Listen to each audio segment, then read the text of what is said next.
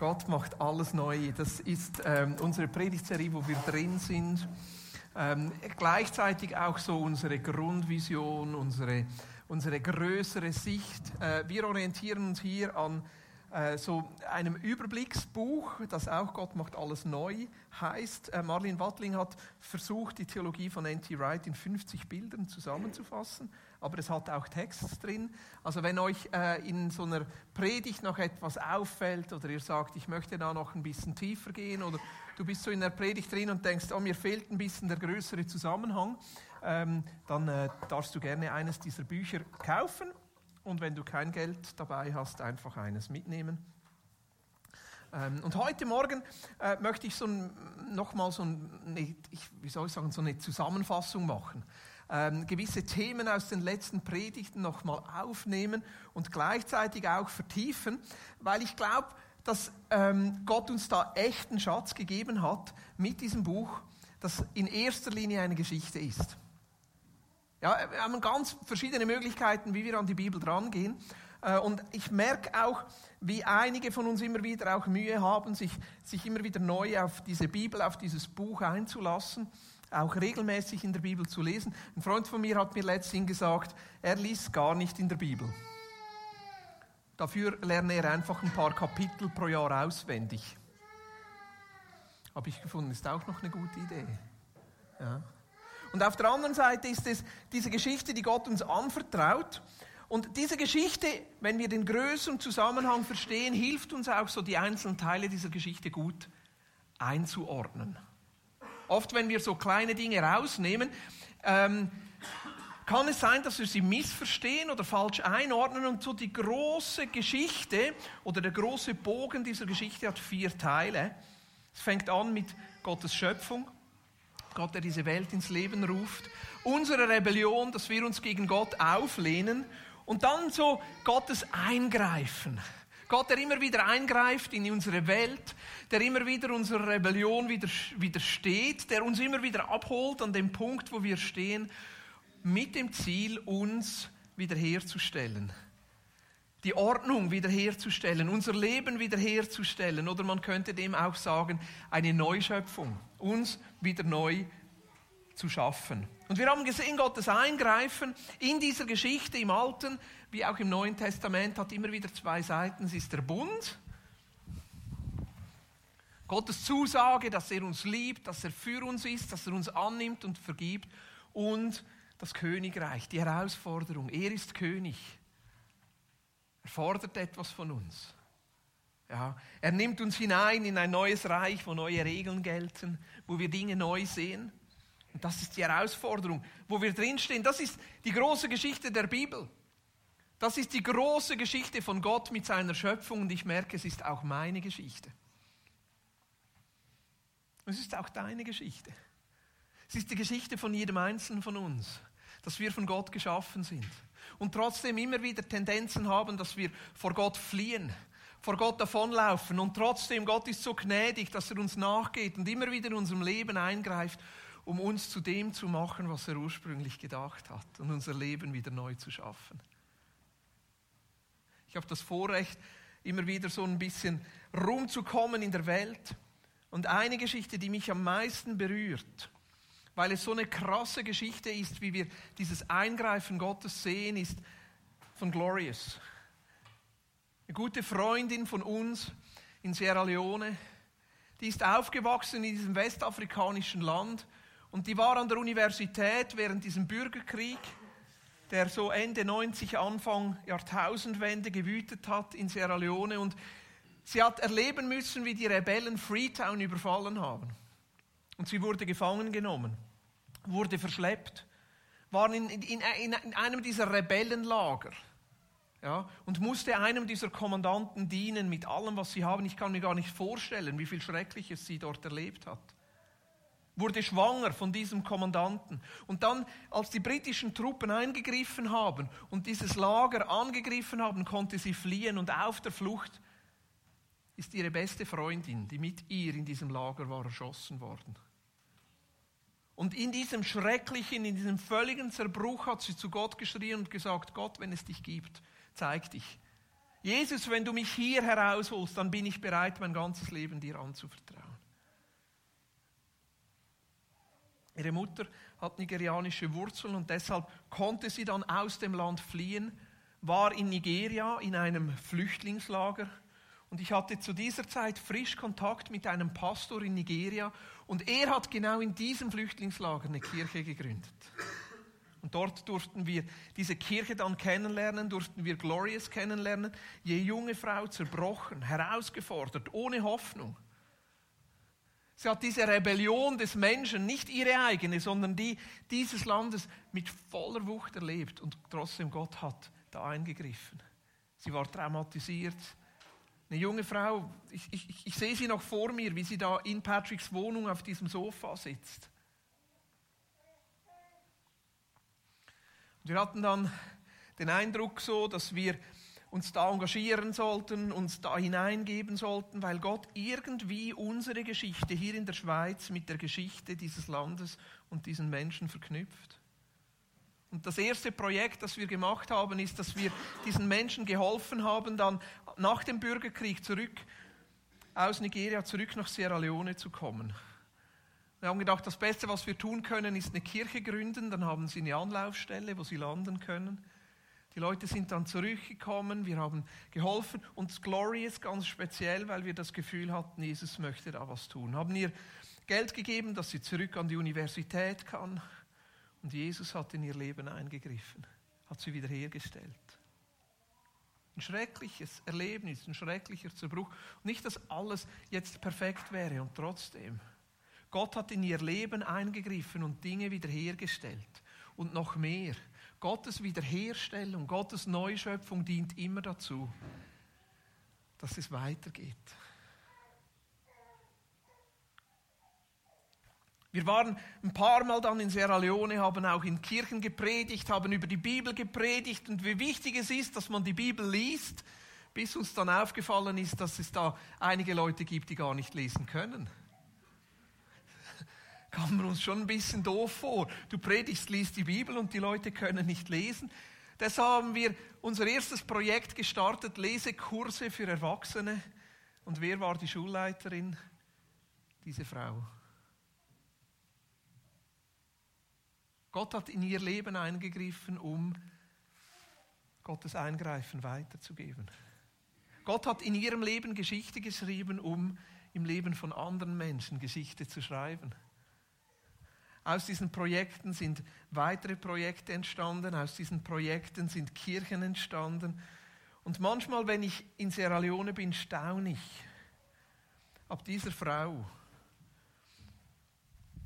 die immer wieder ihr Leben Jesus hingegeben hat, trotz allen Herausforderungen. Sierra Leone ist ein Land, das wirklich herausgefordert ist, gerade für Frauen.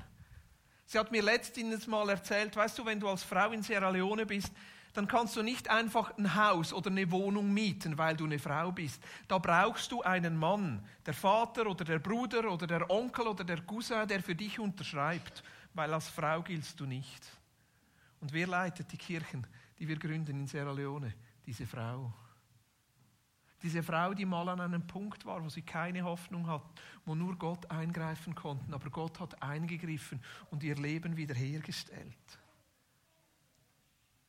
Während der ganzen Ebola-Krise, die da so um 2014, 15, 16 war, war sie die, die die Kirchen mobilisiert hat und gesagt, hey, jetzt ist unsere Zeit. Sie hat Lebensmittel gesammelt, Kleider gesammelt und ging und hat die verteilt. Einmal hat sie mich ganz frustriert angerufen und gesagt, hey, der Container von dieser Hilfsorganisation ist gekommen, aber die verteilen, diese Kirchen, die verteilen das nur unter sich, das geht doch nicht. Und sie hat das Zeug geholt und hat gesagt, wir verteilen es an alle anderen. Sie hat eine Kirche gegründet in ihrem Heimatdorf, in ihrer Heimatstadt. Und plötzlich ist ihr aufgefallen, hey, da gibt es ja andere Kirchen um uns herum, aber da gibt es ein Viertel, wo noch keine Kirche ist, weil vor allem muslimische Leute dort leben. Sie hat ihre ganze Kirche abgebrochen und hat nochmal frisch gestartet an einem Ort, wo keine Kirche ist. Eine Frau, die mal ganz an einem Tiefpunkt war, aber Gott hat eingegriffen. Und das ist die Geschichte, die Gott schreibt. Die Geschichte von einem Gott, der sich einmischt. Die Geschichte von einem Gott, der immer wieder in unser Leben eingreift. Die Geschichte von einem Gott, der sich nicht in den Himmel verbannen lässt. Wir Menschen, wir ziehen manchmal so rote Linien und sagen, weißt du, das ist Gottes Bereich und das ist unser Bereich.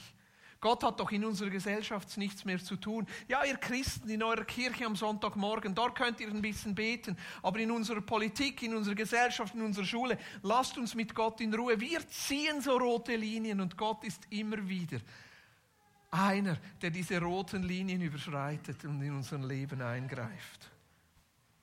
Uns begegnet, uns zeigt, wie er uns liebt, uns zeigt, dass er dann anderes Reich für uns hat, uns herausfordert, zuzulassen, dass er in unser Leben eingreift und uns wiederherstellt, damit wir im Leben von anderen Menschen auch Geschichte schreiben können. Ich habe mal das Ende der Geschichte gelesen. Ich habe gemerkt, es kommt gut. Manchmal, wenn wir doch so mitten in dieser Geschichte stehen und nicht recht wissen, ja, wie, wie, wie, wie kommt das jetzt? Merken wir, hey, es kommt gut. Ich weiß noch, als Familie haben wir, als wir kleine Kinder waren, immer ähm, so die, die Heidi, Heidi und Nils Holgersson Serien geschaut. Ja. Ich habe mich dann immer, als es spannend wurde, hinter dem Sofa versteckt. so ein bisschen hervorgeschaut. die Geschichte muss einfach gut enden. Stellt euch mal Top Gun vor. Kennt ihr den noch, den Film? Wenn Maverick am Schluss nicht eingreifen würde und abstürzen würde und der Film würde ohne Sieg enden. Oder für die Frauen, stellt euch mal Titanic vor. Wenn nicht nur Leonardo DiCaprio, sondern Rose auch absaufen würde. Wäre doch ein schreckliches Ende, oder? Hey, aber unsere Geschichte, hey, unsere Geschichte, die wird gut enden. Unsere Geschichte wird gut enden. Unsere Geschichte wird gut enden. Ah, danke. Unsere Geschichte wird gut enden. Ich bin, ich bin voll davon überzeugt, dass sich am Ende einfach Jesus durchsetzen wird. Wieso? Weil sein Reich wie ein Sauerteig ist, der den ganzen Teig durchsäuert. Weil sein Reich wie ein kleiner Same ist, der die Kraft hat, zu einem großen Baum zu werden, wo sogar die Vögel des Himmels drin nesten können. Wir sind Teil einer hoffnungsvollen Geschichte. Du bist Teil einer hoffnungsvollen Geschichte. Und auch wenn es zwischendurch nicht gut aussieht, auch wenn es zwischendurch so aussieht, als ob es nicht gut kommt, wir sind Teil einer guten Geschichte. Und sie wird gut enden. Sie wird gut enden.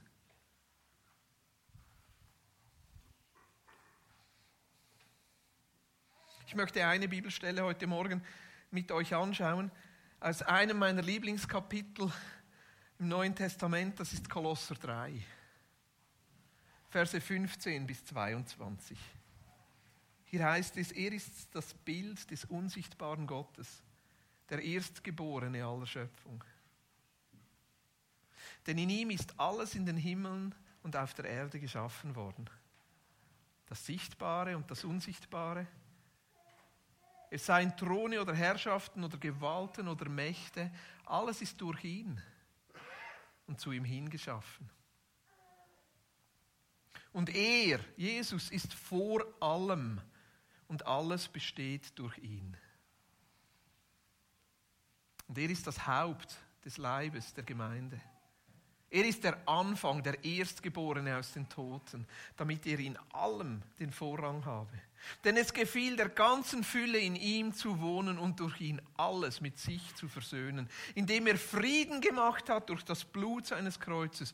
Durch ihn sei es, was auf der Erde und was in den Himmeln ist. Und euch, die ihr einst entfremdet und Feinde wart nach der Gesinnung in den bösen Werken, hat er aber nun versöhnt in dem Leib seines Fleisches durch den Tod, um euch heilig und tadellos und unsträflich vor sich hinzustellen.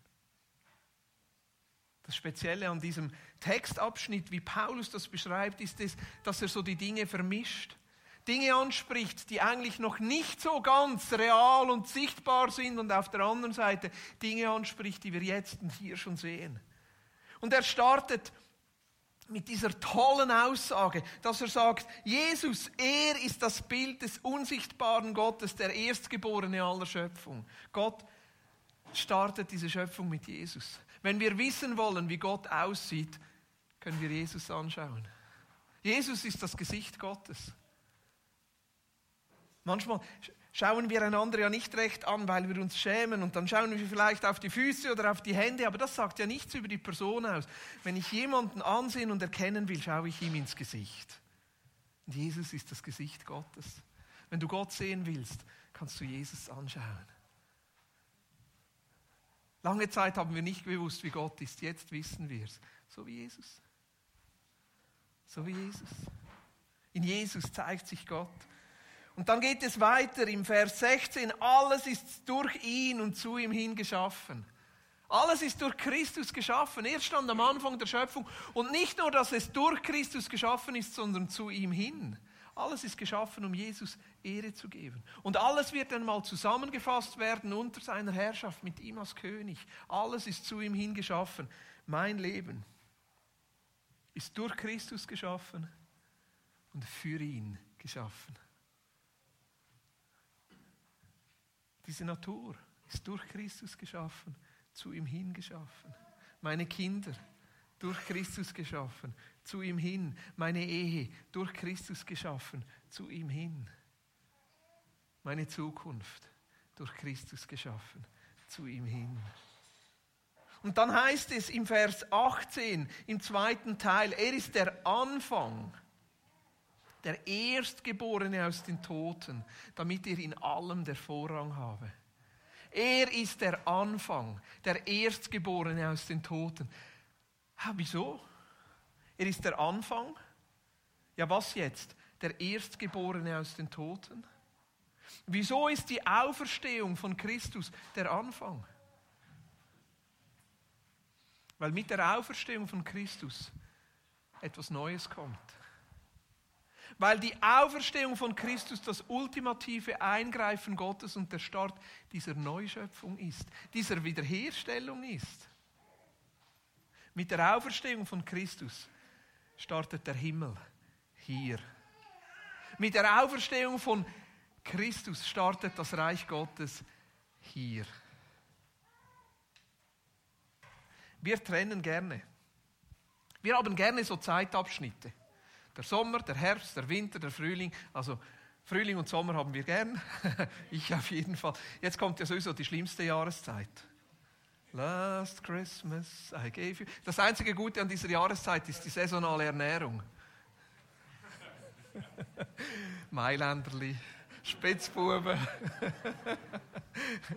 Zimmergipfeli. Aber wir haben das gerne so, Zeitabschnitte. Wir haben auch gerne so räumliche Trennung. Das ist für das, das ist für das, das ist für das. Hey, mit der Auferstehung von Christus durchbricht er all diese Trennung. Das Reich Gottes kommt hinein und ist es hier unter uns. Der Himmel ist nicht irgendwo weit weg, er ist hier unter uns. Bereits begonnen. Bereits hier. Wir müssen nicht warten, bis das irgendwann kommt.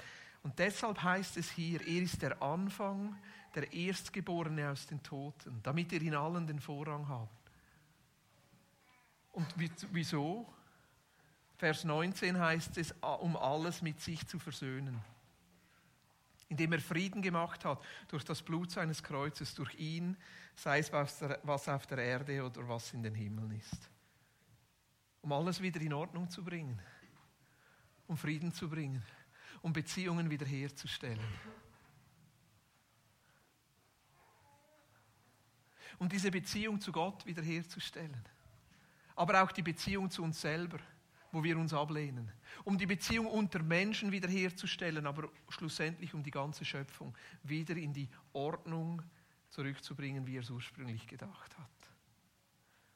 Und so heißt es dann am Ende der Geschichte, da wird keine Träne mehr sein Da heißt es dann am Ende der Geschichte, das neue Jerusalem wird herunterkommen in seiner ganzen Fülle, werden hier den Himmel erleben. Da heißt es, wir werden kein Licht, keine Sonne mehr nötig haben, weil Gott unser Licht ist. Dieses wunderbare Bild von dieser Erfüllung, das schon erst mal kommt, aber trotzdem wir hier schon erleben dürfen. Durch Jesus. Mit ihm beginnt etwas Neues. Und so beginnt auch mit uns etwas Neues, wenn wir unser Leben zu Christus hinkehren. So beginnt auch in unserem Leben etwas Neues, wenn wir unser Leben neu Christus weihen und sagen, Jesus, ich möchte Teil deines Reiches sein. Und deshalb ist es auch unsere Geschichte von Schöpfung zur Rebellion, zu Gottes Eingreifen und zur Neuschöpfung. Wieso ist die Bibel eine Geschichte? Damit sie uns einlädt, dass wir Teil dieser Geschichte werden. Wieso ist die Bibel eine Geschichte? Weil es eben unsere Geschichte ist. Wieso ist die Bibel eine Geschichte und wieso erzählt sie eine Geschichte? Weil die Geschichte etwas ist, das lebendig ist und Hochs und Tiefs hat und unser Leben widerspiegelt. Und wo wir auch merken, dass es dieses Eingreifen Gottes nicht nur einmal braucht, sondern immer wieder. Immer wieder neu. Diese Neuschöpfung in unserem Leben immer wieder neu nötig ist. Ich weiß nicht, ob ihr es mitgekriegt habt, aber letzthin wurde ein Theaterstück wieder neu entdeckt von Shakespeare. War lange verschollen. Habt ihr vielleicht auch gelesen, in 30 Minuten kam es? 30 Minuten hat groß darüber berichtet, über dieses Ereignis, 10 vor 12 übrigens auch, über dieses Theaterstück von Shakespeare. Und dieses Theaterstück, lange verschollen, aber jetzt ist es wieder vorgekommen, fünf Akte wie so Theaterstücke von Shakespeare haben und das war eine große Entdeckung und ein tolles Ereignis, natürlich fiktive Geschichte, ein tolles Ereignis, aber es hat etwas gefehlt in diesem Theaterstück, nämlich der vierte Akt. Der vierte Akt war weg. Irgendwie war der verschollen, irgendwie wussten sie nicht, wo, aber der erste Akt war da, der zweite Akt war da, der dritte Akt war da und der fünfte Akt war da. Und diese Shakespeare-Wissenschaftler kamen zusammen und haben gesagt, hey, das Stück ist viel zu gut. Das können wir nicht einfach so lassen. Auch wenn da ein Teil fehlt. Und sie haben die besten Shakespeare-Experten zusammengebracht und die besten Shakespeare-Schauspieler. Und die haben so richtig sich mit dieser Geschichte auseinandergesetzt, mit Shakespeare auseinandergesetzt, mit dem ersten Akt und dem zweiten Akt und dem dritten Akt und dem fünften Akt, weil es war ja klar, wie es endet und wo es hingeht. Aber irgendein Teil dazwischen hat gefehlt. Und sie haben improvisiert. Und sie haben miteinander geübt. Und sie haben Versionen ausgearbeitet, wie das gehen könnte. Und haben gespielt und gemacht und waren mutig und haben miteinander diskutiert. Und dann kam dieser Tag der Premiere, wo sie das Stück aufgeführt haben und die Menschen waren begeistert. Diese Geschichte hat N.T. Wright aufgenommen und er hat gesagt, eigentlich ist es bei uns mit dieser Geschichte der Bibel ja genau gleich. Wir haben den ersten Akt der Geschichte. Das wäre das Alte Testament. Wir haben den zweiten Akt der Geschichte. Das wäre die Geschichte von Jesus. Wir haben den dritten Akt der Geschichte. Und das ist die Geschichte der frühen Kirche, Apostelgeschichte und die Briefe. Und wir haben den fünften Akt der Geschichte. Wir wissen, wie es ausgeht. Aber was uns fehlt, ist da ein Teil dazwischen, wo wir jetzt drin leben. Ja, wie sind wir Teil dieser Geschichte? Und wie können wir diese Geschichte leben? Wie können wir dazu beitragen, dass diese Geschichte am Ende dort endet, wo sie enden soll? Wie können wir möglichst dazu beitragen, treu dieser Geschichte zu sein? Lasst uns die besten Experten zusammenbringen. Lasst uns alle irgendwie involvieren und sagen, wir wollen diese Geschichte ernst nehmen. Oh, diese Geschichten kennenlernen. Die ersten Akt, den zweiten Akt, den dritten Akt. aber uns schlussendlich unserer Verantwortung bewusst sein und sagen, jetzt liegt es an uns, diesen vierten Akt zu spielen, damit wir in den fünften Akt hineinkommen. Und ich spreche da ganz bewusst von Improvisieren. Ich spreche da ganz bewusst von Ausprobieren. Ich spreche da ganz bewusst auch vom Mut zu haben, Fehler zu machen. Ich spreche da ganz bewusst davon, zu sagen, hey, diese Welt um uns herum, die soll diese Geschichte in unserem Leben sehen. Die sollen sehen, wie Gott in unserem Leben eingreift die sollen leben, wie wir uns ernsthaft mit der Geschichte auseinandersetzen und auf der anderen Seite auch die Freiheit haben zu sagen, wir möchten, dass unser Teil da auch mit hineinkommt. Wir leben jetzt in diesem vierten Akt. Und deshalb müssen wir diese Geschichte kennen und auch verstehen, wo es hingeht, damit wir diesen Teil spielen können. N.T. Wright bringt ein ganz interessantes Bild von diesem schrägen Spiegel. Und er sagt, unsere Verantwortung ist es jetzt, Gottes Hände und Füße hier zu sein. Unsere Verantwortung ist es jetzt, und so heißt es ja im Kolosser 15, Gott ist das Haupt, aber wir sind sein Leib. Wir sind jetzt hier. Und er sagt, wir sind eigentlich so wie ein schräger, sagt man das auf Schriftsprache? Ein angewinkelter Spiegel, das wäre wahrscheinlich korrekt. Ein angewinkelter Spiegel so dass wir uns und diese Welt zu Gott reflektieren. In der Anbetung, im Gebet, die Zerbrochenheit, den Schrott, den Dreck, die Herausforderungen dieser Welt, von unserem Leben, voneinander, von unseren Nachbarn, dass wir die zu Gott tragen und sagen, hey Gott, wir stehen hier vor dir. Dass wir als Menschen andere Menschen vor Gott repräsentieren und auf der anderen Seite, dass wir Gott hineinspiegeln in diese Welt, seine Geschichte hineinspiegeln in diese Welt, seine Hoffnung hineinspiegeln in diese Welt. Also manchmal, wenn ich dann 20 Minuten und 10 vor 10 schaue, sage ich schon, hey, was für eine Hoffnung hat diese Welt?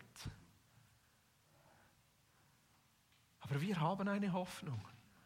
Und unsere Hoffnung liegt in der Tatsache, dass Christus leiblich auferstanden ist. Unsere Hoffnung liegt in der Tatsache, dass er gesagt hat, mein Reich wird sich durchsetzen.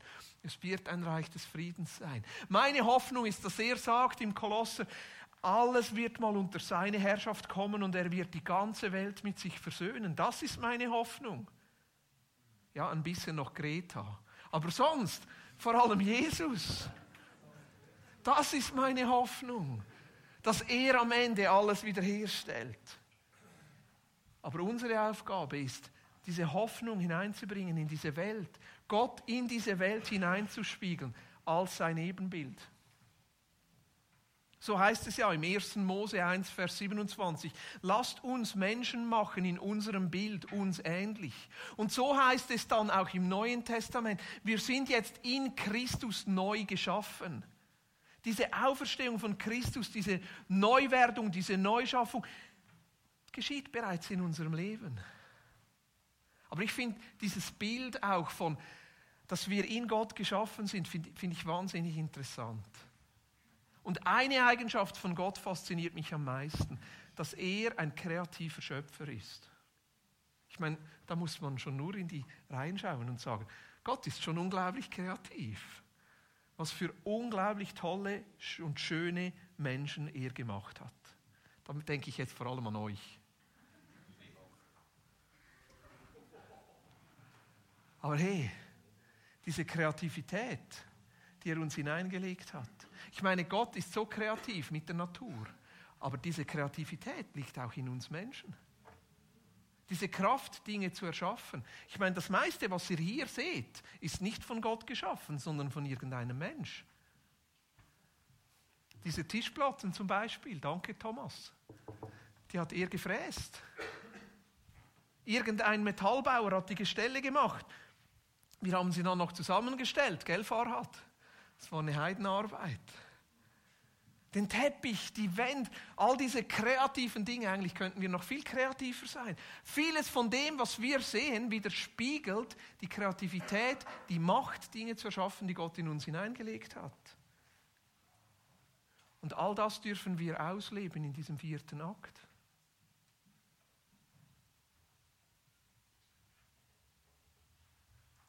Da sind wir gefordert als Schauspieler, als Mitschöpfer, als kreative Beteiligte in der Art und Weise, wie wir Lieder singen, wie wir Musik machen, wie wir die Dinge gestalten.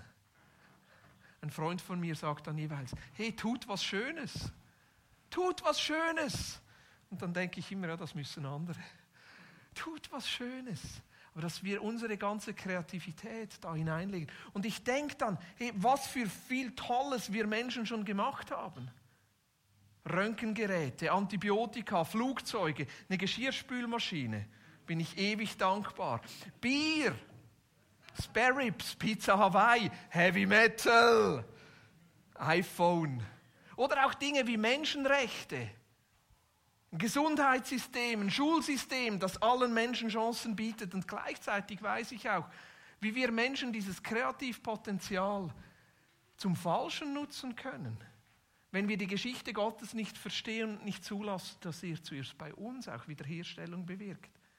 Da denke ich an eine Atombombe, Konzentrationslager, Selbstmordwesten, Panzer, elektrischer Stuhl, Country Music, Windows bonusgetriebene Lohnsysteme oder ganz viel schlimm finde ich diesen Kleber, der sagt, man solle absitzen zum Pinkeln, finde ich ganz schlimm. Aber seht ihr, dieses Kreativpotenzial, das in uns drin liegt. Und auch diese Verantwortung, die wir haben. Diese Verantwortung, die wir haben, treu zu sein dieser Geschichte. Treu zu sein diesem Gott und zu sagen, hey, es gibt so viele Menschen, die kennen diesen Gott nicht. So viele Menschen, die nicht Teil einer Kirche sind. So viele Menschen, die das Eingreifen Gottes in ihr Leben noch nicht erlebt haben. So viele Menschen, die noch keine Hoffnung sehen für ihr Leben und keine Hoffnung mehr sehen für diese Welt. Aber was sie sehen können, sind wir, die wir diese Geschichte leben. Was sie sehen können, ist unser Leben, wie Gott darin wirkt und das Eingreifen Gottes darin sichtbar wird. Sie lesen nicht die Bibel, aber sie lesen uns. Und das hat Urs heute Morgen so schön gesagt. Das ist die Idee von den Gemeinschaften. Dass wir einen Lebensstil entwickeln, dort wo wir sind, dass andere Menschen dazukommen können und diesen Gott erleben können. Hey, darum lese ich die Bibel. Darum bin ich so froh, Teil dieser Geschichte zu sein. Deshalb gebe ich mich Jesus immer wieder hin und sage, Jesus, hier bin ich. Ich als rebellischer Mensch, ich als der, der immer wieder von dir fortläuft, ich brauche es, dass du in meinem Leben eingreifst und einfach immer wieder Dinge wiederherstellst. Deshalb treffe ich immer wieder diese Entscheidung und sage, Jesus, nicht meine Geschichte, sondern deine Geschichte. Und ich möchte mit dir zusammen, mit allem, was ich bin und kann, dazu beitragen, dass dieser vierte Akt so ist, wie du es gedacht hast und schlussendlich zu diesem fünften Akt führt. Und ich glaube, Gott lädt jeden von uns ein, Teil seiner Geschichte zu sein. Zuzulassen, dass Gott etwas Neues tut. Gott macht alles neu und er stellt Dinge wieder her. Ich glaube, jetzt brauche ich die Unterstützung von Gerne.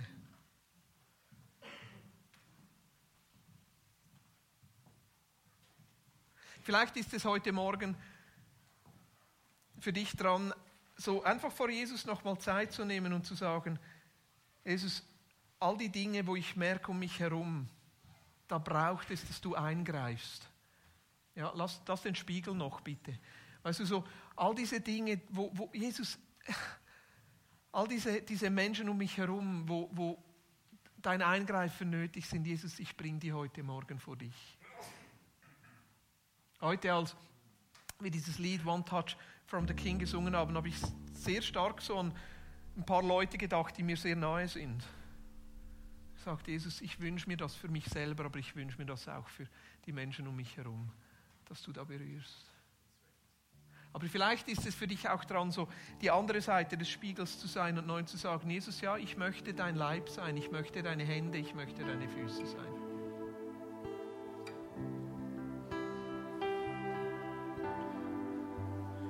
Und ich glaube auch, dass es einige unter uns gibt, die sich gar nicht zutrauen, Teil dieser Geschichte zu sein.